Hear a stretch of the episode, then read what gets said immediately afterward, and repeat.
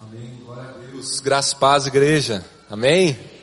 Queria que você virasse para a pessoa que está do teu lado, dá um sorrisão para ela, dá um bom dia à pessoa que está atrás de você e fala que bom que você veio, meu querido, que bom que você está aqui. Afinal, somos um corpo, somos uma família, estamos entre irmãos, né? E é, a gente precisa estar tá sempre sorrindo, né? E, e louvando a Deus para a gente conseguir se reunir juntos aqui para adorar esse único Deus verdadeiro. É com muita alegria que eu, que eu trago a mensagem nessa manhã. Como o pastor Sombrio me apresentou, eu sou o pastor Mateus, ali do Santa Quitéria, na congregação Vila da Fé. Tem sido um privilégio servir a Deus nessa igreja através daquele ministério, né, na qual a gente tem encabeçado ali eu e a minha esposa. Eu queria apresentar a minha esposa, queria que ela ficasse de pé, essa mulher linda, a mais linda do mundo, desculpe aos outros casados, às pessoas. E ela está com meu filhinho ali também, o Pedrinho. Esses são os presentes que Deus me deu. Eu amo eles. Ah, eles até são lindos, né? Deus foi muito generoso comigo, né, irmãos? Então, Deus me deu uma pessoa maravilhosa, linda, que tem servido junto comigo. Ela é, junto comigo, ali, meu alicerce nesse ministério. E Deus, a gente tem um lema aqui, né? Deus é bom, Deus é muito bom. Deus é bom, me deu uma esposa maravilhosa. E é muito bom porque meu filho puxou a ela, né? Então é, é verdade. Tinha uma oração que eu fazia, tinha duas orações que eu fazia quando a, a gente engravidou. Eu falava assim, Senhor, por favor, que ele tenha a voz grossa. Eu tô com a voz meio rouca hoje que eu tô gripado, peguei uma gripinha dele, né? Então eu tô aí resfriado. Mas, meu Deus, eu quero que meu filho tenha voz grossa, né? Eu quero que ele tenha voz forte, para pregar, para falar. E o outro pedido que eu, dá, que eu pedi a Deus, Deus, eu quero que o nariz dele seja, não seja igual ao meu não, seja igual ao da minha esposa. Né? Graças a Deus, Deus atendeu lá, tá feliz, né filho? Graças a Deus o pai orou e Deus atendeu os dois, os dois pedidos aí. Deus foi muito bom. Irmãos, é, para mim realmente é muito bom estar aqui servindo ao Senhor, trazendo a mensagem. E essa mensagem Deus colocou no meu coração assim quando eu soube que eu iria pregar no dia 29 de janeiro. Eu soube lá em dezembro, quando o pastor Pascoal falou comigo. E logo depois eu já fui para diante de Deus falei, Deus, o que, que o Senhor vai querer falar com a tua igreja? Qual é a mensagem? E Deus colocou essa frase que está inserida, que é o, o, tema do sermão de hoje, que daqui a pouco a gente vai, vai ver, na qual ele realmente falou comigo e tem falado todo o ano de 2016, já em 2017, essa questão de fé no poder da palavra de Deus. E eu creio que Deus tem uma palavra para você, amém? Eu acredito que Deus tem uma palavra realmente de de bênção sobre a tua vida, e eu acredito que Ele quer lançar e falar essa palavra para você nessa manhã. Você que trouxe sua Bíblia, eu queria que você abrisse em Mateus, no Evangelho de Mateus, capítulo 8, versículo 5.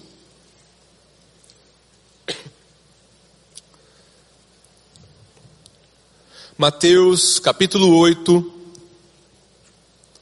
versículo 5. É a história do centurião de Cafarnaum. E a gente vai ver o que esse trecho quer nos ensinar nessa manhã. A palavra de Deus diz assim, Mateus 8,5. Assim que Jesus entrou em Cafarnaum, um centurião aproximou-se dele rogando, Senhor, o meu servo está em casa, deitado, paralítico e sofrendo horrivelmente. Jesus lhe disse, eu irei e o curarei. O centurião, porém, lhe respondeu: Senhor, não sou digno de que entres debaixo do meu teto, mas somente dize uma palavra e o meu servo será curado. Pois eu também sou um homem sujeito à autoridade, e tenho soldados às minhas ordens, e digo a este vai, e ele vai, e a outro vem, e ele vem, e ao meu servo faz isso, e ele faz. Ouvindo isso, Jesus ficou admirado e disse aos que o seguiam: Em verdade vos digo que não encontrei ninguém com tamanha fé em Israel. Também vos digo que muitos virão do Oriente e do Ocidente e se sentarão à mesa de Abraão, Isaque e Jacó no reino do céu. Mas os cidadãos do reino serão lançados nas trevas exteriores. Ali haverá choro e ranger de dentes. Então disse Jesus ao centurião: Vai e te seja conforme feito conforme crestes. E naquela mesma hora o seu servo foi curado. Vamos orar? Senhor Jesus, nós queremos clamar, Pai, para que o Senhor derrame o teu Espírito, Pai, e o teu Espírito Santo possa revelar a tua palavra a nós, iluminar o nosso ser, para compreendermos, Deus, aquilo que o Senhor quer falar conosco. Que toda barreira, Deus, que impede, Deus, da tua mensagem chegar até nós, Deus, do Senhor comunicar, falar conosco, Pai, caiam por terra. E o Senhor possa falar, Deus, profundamente ao nosso coração. O Senhor possa, Deus, trazer cura, edificação, restauração, fé, graça sobre as nossas vidas aqui nessa manhã. Abra o nosso entendimento, Pai, que essa semente possa cair em terra fértil e produza frutos, Pai, cem por um em nossas vidas. Em nome de Jesus Cristo. Amém. Jesus, ele está no seu ministério andando por toda a Galiléia por toda Israel. E ele acaba de proferir talvez o seu sermão mais famoso, o Sermão do Monte. E após pregar para quase 5 mil homens, sem contar mulheres e crianças, ele desce desse monte e logo em seguida já faz uma cura extraordinária, que só Deus poderia fazer, que foi a cura do leproso. E nessas indas e vindas, nessas, nessas andanças de Jesus com os seus discípulos, ele entra em Cafarnaum uma cidade muito importante no seu ministério, uma cidade sede do seu ministério. Em Cafarnaum, Jesus chamou muitos dos seus discípulos. Em Cafarnaum, Jesus ensinava na sinagoga. Em Cafarnaum, Jesus curou muita gente. Então era uma cidade de extrema importância no ministério de Jesus. Dali vieram muitos dos seus discípulos. E Jesus, nessa cidade, é, existia então uma centúria romana. O que seria uma centúria romana? É, um conjunto de soldados, de mais ou menos 100 homens, do exército romano, que guardavam essa cidade. Guardavam para que não houvesse rebelião dos, é, dos zelotes, daqueles judeus mais revoltosos, para que guardasse essa cidade porque era uma rota para Damasco, uma rota importante. Então existia essa centúria, essa tropa que fazia a guarda, fazia a guarnição dessa cidade. E uma tropa tem o seu capitão. E o capitão então é o centurião, aquele que comanda esses cem homens, essa tropa de soldados romanos. É importante a gente entender que romano e judeu são duas coisas bem diferentes e não se misturam. É como água e óleo. Não se dão um com o outro. Isso é muito importante a gente entender, porque quando esse centurião chega para falar com Jesus, a gente tem que entender o que está acontecendo, qual é esse contexto, porque ele é romano. E para o romano, o judeu era uma pessoa insignificante. Afinal, o romano era muito mais superior, tinha muito mais deuses. O romano tinha templos, era, era, era aquele que conquistava metade do mundo naquela época conhecido. E então o, romano, o, o judeu para o romano era aquele, aquele rapaz ultrapassado que adorava só um Deus. Falavam que os judeus nunca tinham feito invenção nenhuma, nada de feito na história. Falavam que eles não comiam carne de porco, eram pessoas ultrapassadas. Em contrapartida, nós temos os judeus, que odeiam os romanos. O romano é um incircunciso, é um porco, daí para baixo. Então era uma rincha muito grande entre um e o outro. Na verdade, eles não se davam. É mais ou menos é, como acontece lá no Oriente Médio. Eu tive a oportunidade de ir para lá em janeiro do ano passado com o pastor Eliezer, é, fazer uma viagem missionária para o Líbano, na qual a gente ficou lá e a gente trabalhou no campo de refugiados. E a gente fez amizade com alguns sírios que trabalhavam numa igreja batista lá, então a gente ajudava, levava o evangelho. E a gente, com esses sírios, a gente saiu um dia e a gente estava andando no centro do Líbano, lá numa feira, lá numa cidade, no Vale de Becá, e a gente entrou numa loja. E esse meu amigo, ele chamava, eram dois irmãos, tinha o Fauzi e o Wolf. É estranho mesmo o nome, né? O Fauzi e o Wolf. E a gente entrou lá e eles estavam vendo alguns, algumas coisas, mostrando algumas coisas pra gente, tentando falar inglês, a gente se comunicar. E de repente o dono da loja toca e começa a gritar no meio da loja expulsa a gente. Ele fala, vamos, vamos, vamos. E eu vi que esse meu amigo Ciro, ele tremia, ele estava muito, muito chateado, muito bravo. E eu falei assim, Fausto, o que, que aconteceu? Ele falou, não, não quero falar. Eu falei, não, fala para mim. Poxa, eu estou vendo que você está triste, que você está perturbado. O que aconteceu? Fala, abre o coração, eu quero orar por você, né? Ele falou assim, não, não quero falar. Daí depois ele conta, a gente conversa. Aquele homem reconhece o sotaque dele de sírio. E ele expulsa os piores xingamentos possíveis aquele homem dentro da loja. Existe uma rivalidade, uma, um ódio no meio desse povo muito grande. Deles xingarem, deles maltratarem o outro. E tem a questão do refúgio também. Imagine você tem 2 milhões de habitantes, vem mais 2 milhões de refugiados, já não tem hospital, já não tem escola, já não tem nada, e essas pessoas vão tomar aquilo que é do meu filho, aquilo que é meu? Não, eu odeio esse povo. Tomara que eles morram mesmo.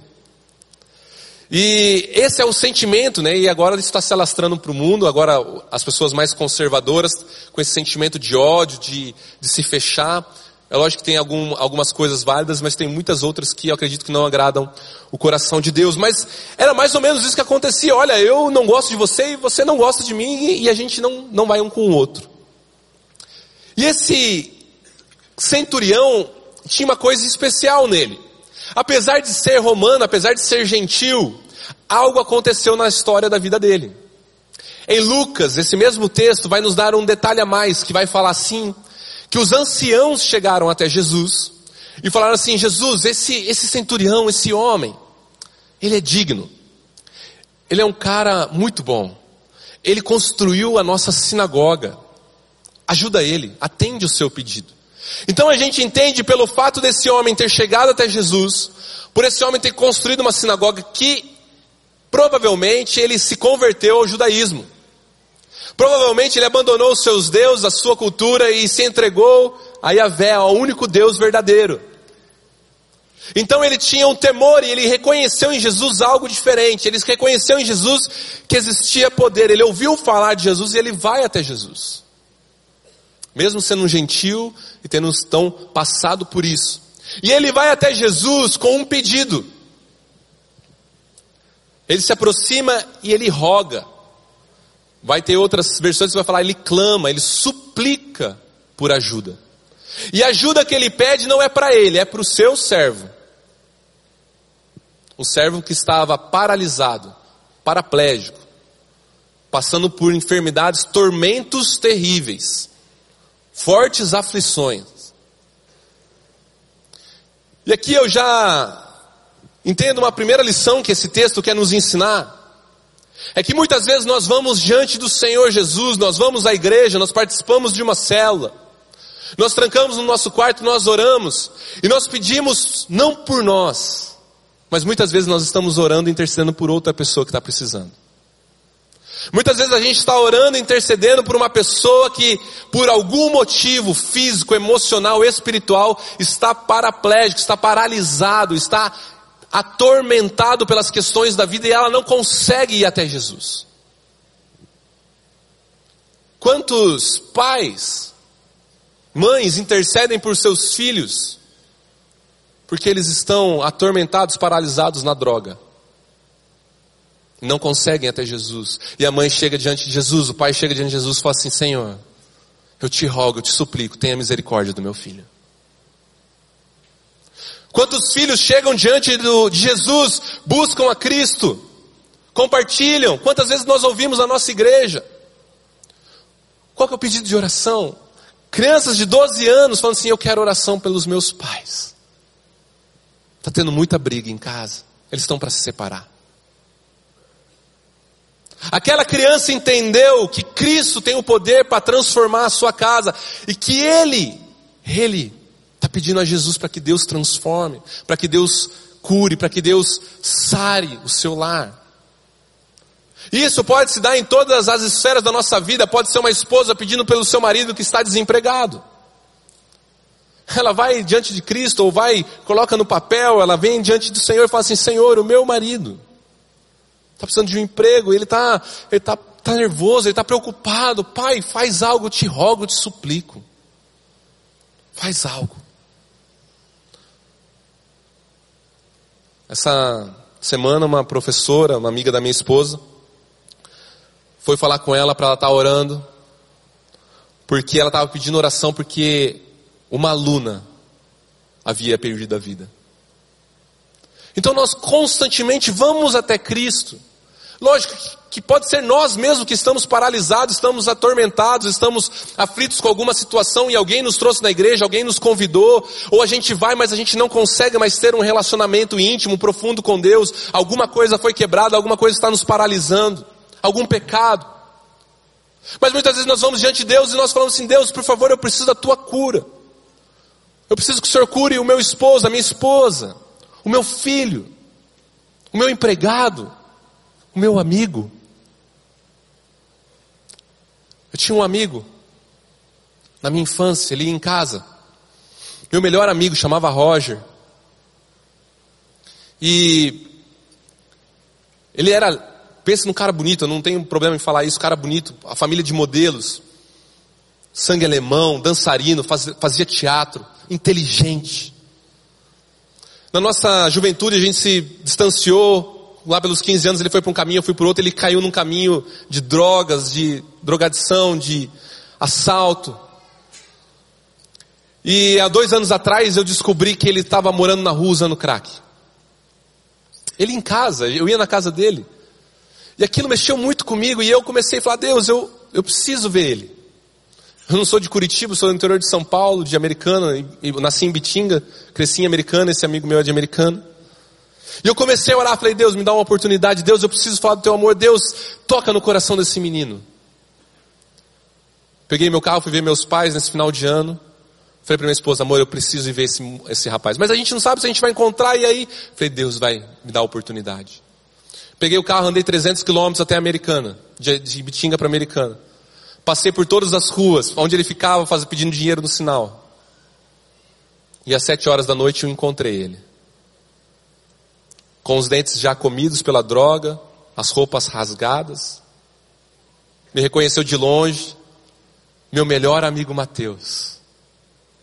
Não via ele há mais de dez anos.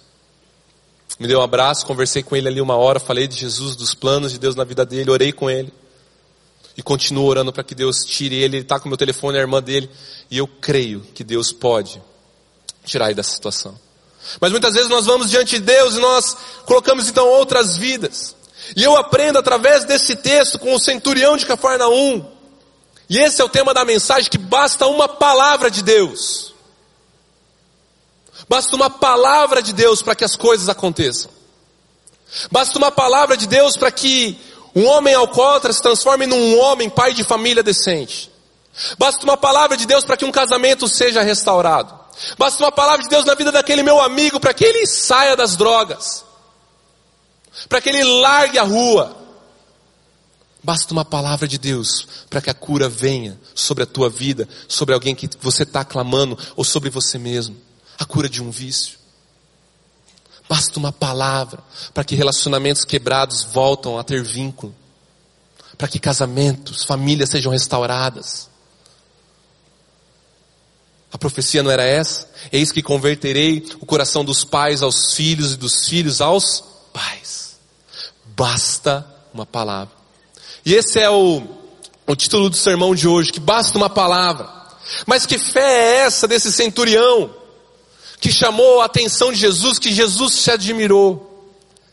Que fé é essa? Que ele vira para todos e fala assim: não achei fé igual a essa em Israel toda.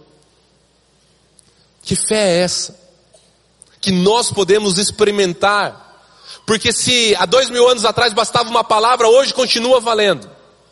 O Deus é o mesmo Deus, não mudou, continua igual e continua bastando uma palavra ou nenhuma. Basta o seu querer. Mas que, que foi que, que esse centurião fez que chamou a atenção de Jesus? A primeira coisa que eu aprendo com esse centurião é que quando ele chega diante de Jesus, a fé dele estava em Jesus Cristo, no autor e consumador da sua fé. Quando a gente vai até Jesus, quando nós clamamos e suplicamos a Ele a sua graça, nós estamos dizendo, tomando uma posição com a pessoa de Jesus e com a sua missão, com o seu Evangelho. Essa é uma fé verdadeira. Eu não posso tomar posição, ter uma fé com Jesus baseada no milagre que Ele pode me oferecer.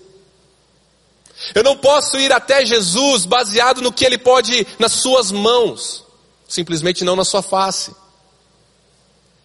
Porque se Jesus Cristo é o autor e consumador da minha fé, eu tenho que ter um envolvimento com Ele. Eu tenho que ter um compromisso com Ele. Eu tenho que entregar a minha vida a Ele. Afinal, Ele é o autor e consumador. Logo, se eu vou a Jesus com outros pensamentos, ou eu vou de maneira qualquer, sem tomar uma posição, qualquer autor para minha, minha fé serve. Qualquer outro autor. Por isso que daí qualquer seita, qualquer religião serve. Qualquer Deus oferecido serve. Eu mesmo sirvo. Eu tenho um bom currículo, eu tenho uma boa, uma, né, uma boa família, bons, eu tenho alguns bens. Eu não preciso. Eu dependo de mim.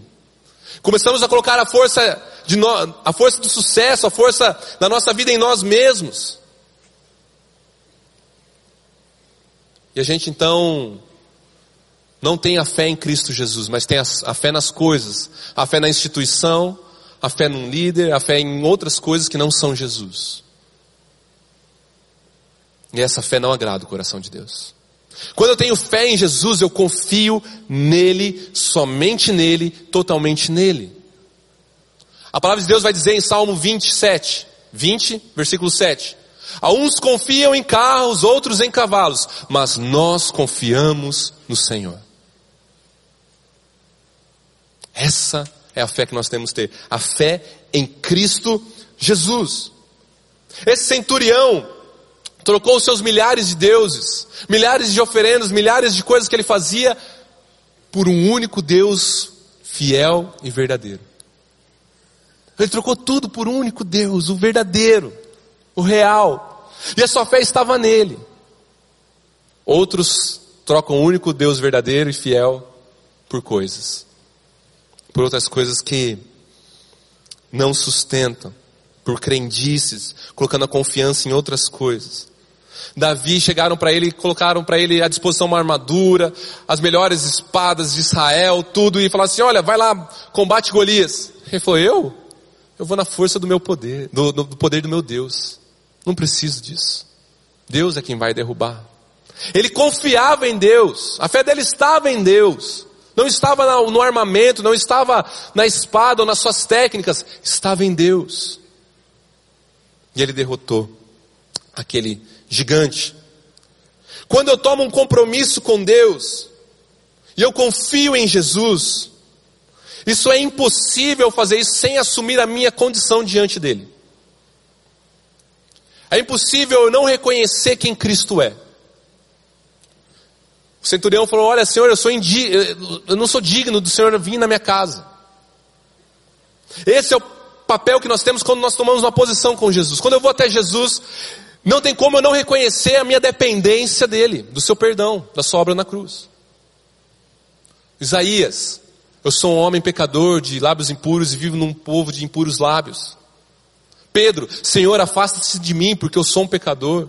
João Batista, não sou digno de amarrar, de desatar, de, de, de, de arrumar sua sandália, Senhor.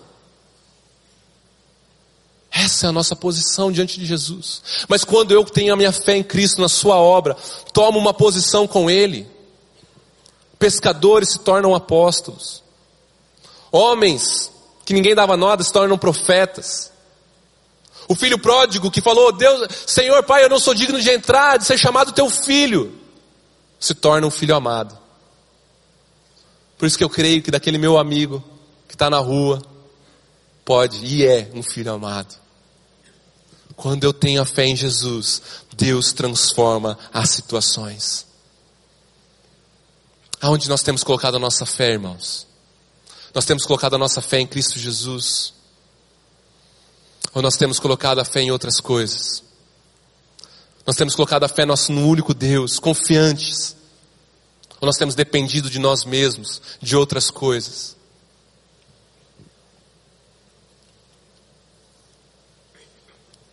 Tudo se faz possível.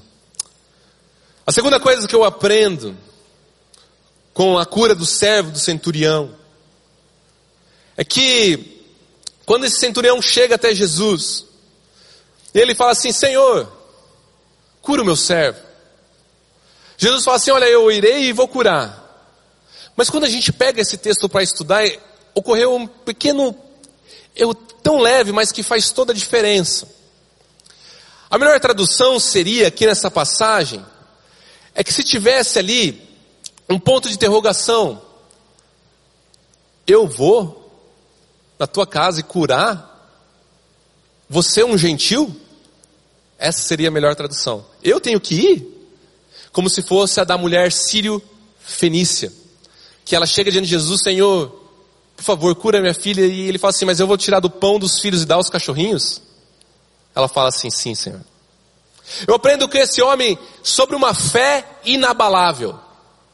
A palavra fé no original, no, no Antigo Testamento, no hebraico, ela significa, não sei falar hebraico, então a gente tenta, né? Mas seria re'emim, que significa confiança. Mas não é uma confiança assim, ah, confiança. Não. É uma confiança que não se deixa dissuadir. Esse é o significado. E o que é uma confiança que não se deixa dissuadir? É uma confiança que não muda de opinião, não desiste, não muda de ideia. Essa é uma fé inabalável. Uma fé que não muda. Então quando esse homem chega diante do Senhor e fala assim, Senhor, eu tenho uma causa, eu tenho um pedido de milagre que eu confio no Senhor, só o Senhor pode fazer. Cura o meu servo, ele está passando por um tormento terrível. O Senhor fala assim, eu vou entrar na casa de um gentil isso eles não faziam, eram. Eu vou fazer isso? Então Jesus ele coloca à prova a fé desse servo, desse centurião. Como diz lá em 1 Pedro 1, que ele nos prova para que a gente possa sair com a fé mais preciosa do que o ouro. Assim como ele provou a mulher Ciro Fenícia, eu vou tirar o pão e vou dar a você o pão dos filhos. E qual foi a resposta dele? Senhor, você não precisa nem ir até minha casa. Basta uma palavra. Senhor, até os cães comem das migalhas que caem da mesa dos seus donos. É uma fé que não muda, independente das circunstâncias ao nosso redor. Como é que tem sido a nossa fé diante das circunstâncias? Como é que a nossa fé diante de coisas que não acontecem, ou as coisas difíceis que vão sobressaindo? Será que nós mudamos de opinião? Deus não é tão poderoso? Deus já não tem tanta força. A palavra de Deus será que é real? Será que o pastor está falando a verdade? Eu já orei há tanto tempo. Eu já não acredito mais. Eu até oro, mas eu não sei que isso é possível. Pastor, o senhor fala isso porque o senhor não conhece o meu marido. Você não sabe a situação que está a minha casa, o meu filho. A fé inabalável é a fé que não muda, não importa as situações e circunstâncias ao nosso redor. Basta uma palavra, Senhor, e o meu servo vai ser curado, você não precisa ir. Até os filhos, até os cães comem das migalhas que caem, Senhor. Senhor, por favor, eu continuo crendo que o Senhor tem poder. Eu continuo crendo que o Senhor pode fazer isso. Eu continuo crendo na tua autoridade, na tua unção. É uma fé que não muda. Mas muitos, por causa de ter uma fé inconstante. Na primeira situação, se afastam de Deus, param de orar, deixam de ir na igreja, é, param de ir na cela, cancelam o discipulado. Não continua. Param de orar, param de clamar a Deus, param de confiar no Senhor. Na primeira situação que se levanta, desanimam. Começam a murmurar, começam a reclamar, começam a botar defeito. Mas quando nós vemos esse centurião, nós vemos que é uma fé inabalável, mesmo na hora da prova, ele continuou firme no poder de Jesus. E mas e nós? Abraão é chamado pai da fé entre a promessa do seu filho Isaac e o nascimento foram 25 anos. E em 25 anos, Deus estava do lado dele, Deus andava com ele no deserto, Deus habitava junto com Abraão. Deus nunca abandonou Abraão. Nunca. 25 anos. Demorou. Mas chegou. Isaac nasceu. Eu quero te dizer que não importa quanto tempo você está orando ou você está esperando, Deus continua com você. É uma promessa, estarei com vocês até a consumação dos séculos. 5, 10, 20 anos. Sempre estará do nosso lado. A ausência de Isaac, seu filho, não era a ausência da presença divina. Muitas vezes nós somos provados na nossa fé, mas nós somos convidados a reagir como esse homem, como aquela mulher que vai até o juiz Nico, atende meu pedido, atende meu pedido, e o juiz, não, não, não. Um dia ele fala assim, meu Deus, essa mulher não vai parar de encher as paciências. Tá bom, mulher, toque teu pedido. Aí Jesus fala, olha, esse juiz sendo mal atendeu, quanto mais aqueles que clamarem dia e noite. Porém, quando o filho do homem vier, achará fé na terra? Achará fé na terra? Uma fé que não se abala com as circunstâncias, inabalável. Terceira coisa que eu aprendo com esse centurião é que ele tinha uma fé no poder e na autoridade de Jesus Cristo. Ele era um homem do exército, ele sabia o que, que era hierarquia, o que, que é patente. Eu servi o tiro de guerra, algo bem mais light. Quem é soldado vai falar, ah, você não fez nada, né? Tem essa, essa rinchinha aí, né? Porque o exército é muito mais puxado que o tiro de guerra. Porém, é a mesma coisa, existem as patentes. E eu vi oficial, sargento de 50 anos, batendo continência para tenente de 20. Porque eles respeitam a patente. E ordem dada Missão dada é missão cumprida, né, tropa de elite? Missão dada é missão cumprida. Então, esse homem, por ser do exército, ele entendia muito bem o que era isso, porque ele estava debaixo de pessoas, e pessoas, soldados estavam embaixo dele. E ele falava, olha, faz isso, não tinha discussão, tinha que ser feito. E ele chega diante de Jesus e fala assim, Senhor, eu sou tão pequeno, eu sou comandante de 100 pessoas. Mas se eu mando um soldado ir fazer uma coisa, ele tem que fazer. Se eu mando fazer isso, vai fazer. Agora, quanto mais o Senhor, que tem poder sobre todos os espíritos, sobre toda doença, quanto mais o Senhor que tem toda autoridade, basta uma palavra do Senhor. Eu aprendo com esse centurião que realmente basta uma palavra. Esse é o nosso Deus, o nosso Deus ele não muda. Continua bastando uma palavra ainda hoje. Porque Ele é o nome sobre todo nome, onde todo joelho se dobrará e toda língua confessará que é Cristo Senhor. Ele é o Verbo vivo, tudo foi criado e existe por meio dele, para Ele são todas as coisas. Ele é o Alfa, Ele é o Ômega. Na Sua mão está o poder da vida, da morte. Naquela cruz Ele derrotou o pecado, o diabo, a morte. Tudo é possível ao que crê, nada é impossível para Deus. Esse é o nosso Deus. É um Deus maravilhoso, cheio de poder e autoridade na sua mão. Mas muitas vezes a nossa fé faz adorar um Deus tão pequeno, um Deus tão distante, um Deus tão fraco, um Jesus tão raquítico. O tamanho do nosso Deus é o tamanho da nossa fé para nós.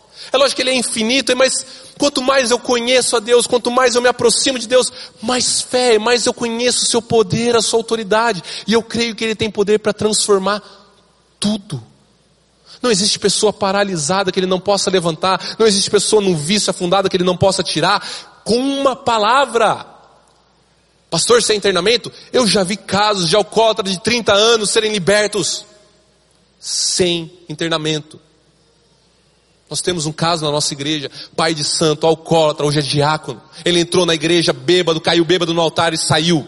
Nunca mais bebeu. Bastou uma palavra, basta um toque de Jesus. Eu já vi casamentos restaurados. Esse é o nosso Deus que nós cremos. É um Deus poderoso. É um Deus que pode tudo. E que basta uma palavra na tua vida, na minha vida hoje, para ser transformada a situação para restaurar o lar, para restaurar, para abrir portas de emprego, não importa o que seja, não há limites. Não há impossíveis. É um Deus maravilhoso. E quem se achega diante de Deus como esse centurião, crê na sua ajuda e que Ele é misericordioso para atender. Ninguém vai até Jesus crendo que Ele não vai fazer algo. Eu creio que Jesus quer fazer algo nessa manhã. Eu creio que Jesus quer dar uma palavra. Eu tenho que crer porque a palavra me diz, ele não muda, ele é fiel. Basta uma palavra. Aparece só duas vezes na Bíblia que Jesus se admirou. Jesus se admira com a fé desse centurião e com a falta de fé da sua cidade, em Marcos 6,6. Com o que será que nós temos tirado a admiração de Jesus? Com a nossa fé ou com a falta dela? E através da atitude dele, não existe, ele está falando ali no final, olha, vai vir pessoas de todos os lados para comer na mesa do reino. Não existe mais gentil, romano, grego, judeu. Só existe o cristão e o não cristão. Aquele que confia sem mudar e aquele que não confia. Não tem meio termo. Ou nós confiamos ou nós não confiamos. Não tem meia confiança. Ontem eu cheguei, sexta-feira eu cheguei pro rapaz e falei assim, ô Matheus, o que, que você tem? Eu falei, tô meio doente. Ele falou, mas não tem meio doente. Ou você está doente ou você não está doente. E é mais ou menos isso, não tem meia confiança. Ou nós confiamos e temos fé nesse nosso Deus. Ou nós não temos. Ou eu acredito, tenho confiança nessa palavra de Deus, na autoridade divina. Ou eu não tenho. Eu acredito que Ele ainda faz milagres e opera maravilhas. Ou eu não acredito. Eu acredito que Ele morreu naquela cruz para me perdoar e me restaurar e fazer nova criatura. Ou eu não acredito. Ou acredito que Ele tem poder sobre a vida e a morte, que Ele pode restaurar lares quebrados. Ou eu não acredito. Não tem como chegarmos diante de Deus sem tomarmos uma posição, crendo nesse Deus do impossível, que basta uma palavra. Basta uma palavra. Eu queria convidar você a fechar os seus olhos, curvar sua cabeça no seu lugar.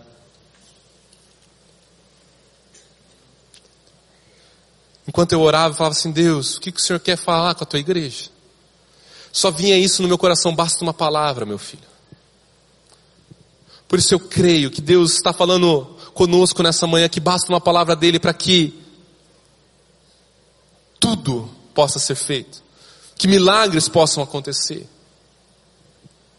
Mas para isso acontecer, nós temos que tomar a primeira coisa, uma posição com o nosso Senhor, reconhecendo que nós somos dependentes dependentes do seu perdão, dependentes do, teu, do seu amor, da sua graça.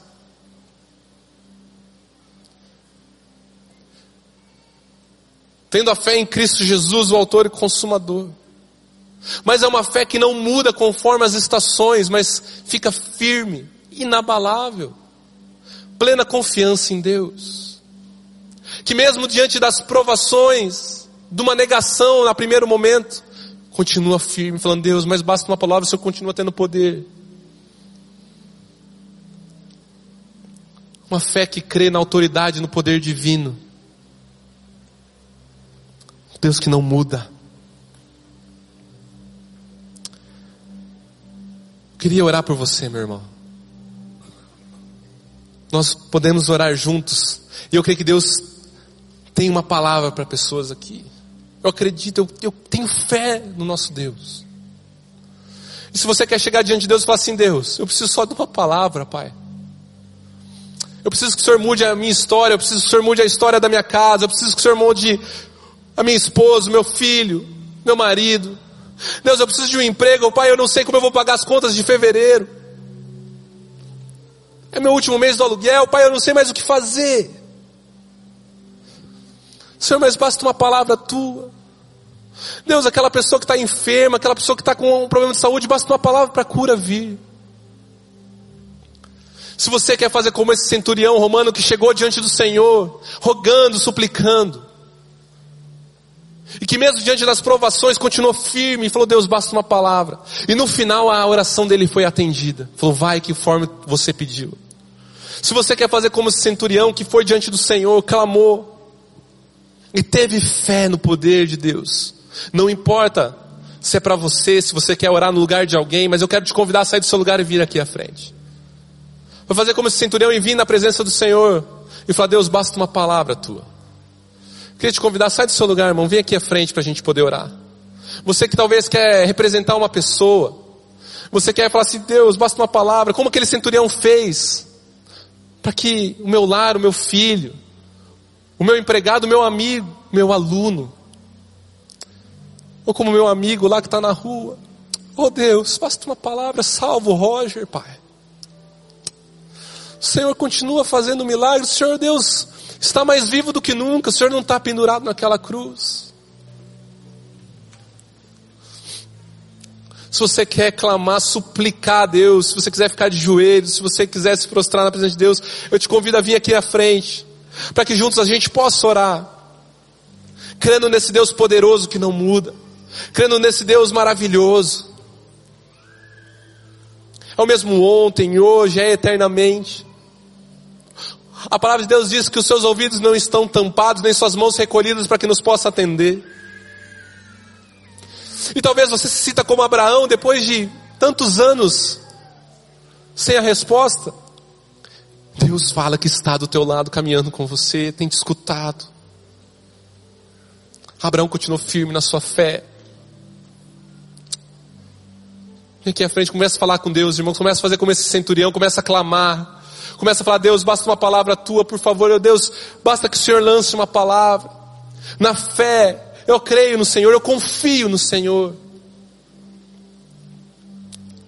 Se você que está aqui, talvez você não tomou posição com Deus ainda, eu te convido, toma uma posição hoje. Confia nesse Deus, abandona os seus falsos ídolos, os outros deuses e adora o único Deus verdadeiro. Esse Deus não nos deixa confundir. Se você quer tomar essa decisão hoje, vem aqui à frente também, não deixa para para o final desse ano, talvez não tenha tempo nesse ano. Tome a decisão hoje. Oh Deus, em nome de Jesus. Pai querido, se nós soubéssemos, ó oh Pai, o quanto o Senhor nos ama, Pai, e pudéssemos sentir, Deus, o quanto o Senhor se preocupa com cada oração aqui, Deus com cada pedido, com cada clamor. O Senhor se compadeceu de tantas pessoas na Bíblia, Pai, de um centurião, de outras pessoas, Pai. Eu acredito que o Senhor continua se compadecendo de nós, Pai, da nossa insignificância diante da Tua grandeza. E é por isso que nós, Pai, cada um que está aqui à frente, vem diante do Senhor. Porque Deus, nós dependemos de Ti. Nós dependemos dessa palavra sobre a nossa vida. Nós dependemos, Pai, que o Senhor faça, Deus, a tua obra. Nós dependemos, Pai, confiamos em Ti, nós não confiamos em carros, nós não confiamos em cavalos, nós confiamos no Senhor. O Senhor é o autor e consumador de nossa fé, Pai. Por isso, Deus, não existe causa impossível, mostra, Pai, dá o dom da fé daqueles, Deus, que talvez estão oscilando. Pai, sustenta aqueles, Deus, que estão talvez, Deus, fraquejando na fé, fortaleça no teu Espírito Santo. Deus traga uma confiança inabalável, Pai, como esse homem, mesmo diante das circunstâncias, continue crendo que o Senhor fará. Porque o Senhor tem poder, o Senhor tem com poder, Pai, o Senhor continua o mesmo. Então, Deus, basta uma palavra sobre as nossas vidas. Pai, lança uma palavra, Deus, que assim como esse centurião foi embora para casa e achou o seu servo curado, nós possamos ir embora, Pai, com as respostas dos nossos pedidos. Oh Deus, nós cremos. O Senhor continua agindo no nosso meio, o Senhor está, está vivo, Pai. Talvez outros adorem, Pai, ídolos mortos, deuses mortos, mas nós adoramos um Deus vivo. E nós cremos, Pai, no Teu poder, na Tua unção, na Tua misericórdia. Em nome de Jesus nós oramos, Pai. Derrama da tua unção, derrama do teu poder, derrama do teu dom da fé. Faz milagres e maravilhas aqui nessa manhã, ó Pai. Responde os corações, responde as súplicas, Deus, em nome de Jesus. A nossa confiança está no Senhor, Pai. E nós cremos no teu poder, nós cremos na tua palavra. E continuamos firmes, inabaláveis, crendo no teu amor, Pai. Em nome de Jesus Cristo. Em nome de Jesus. Amém e amém.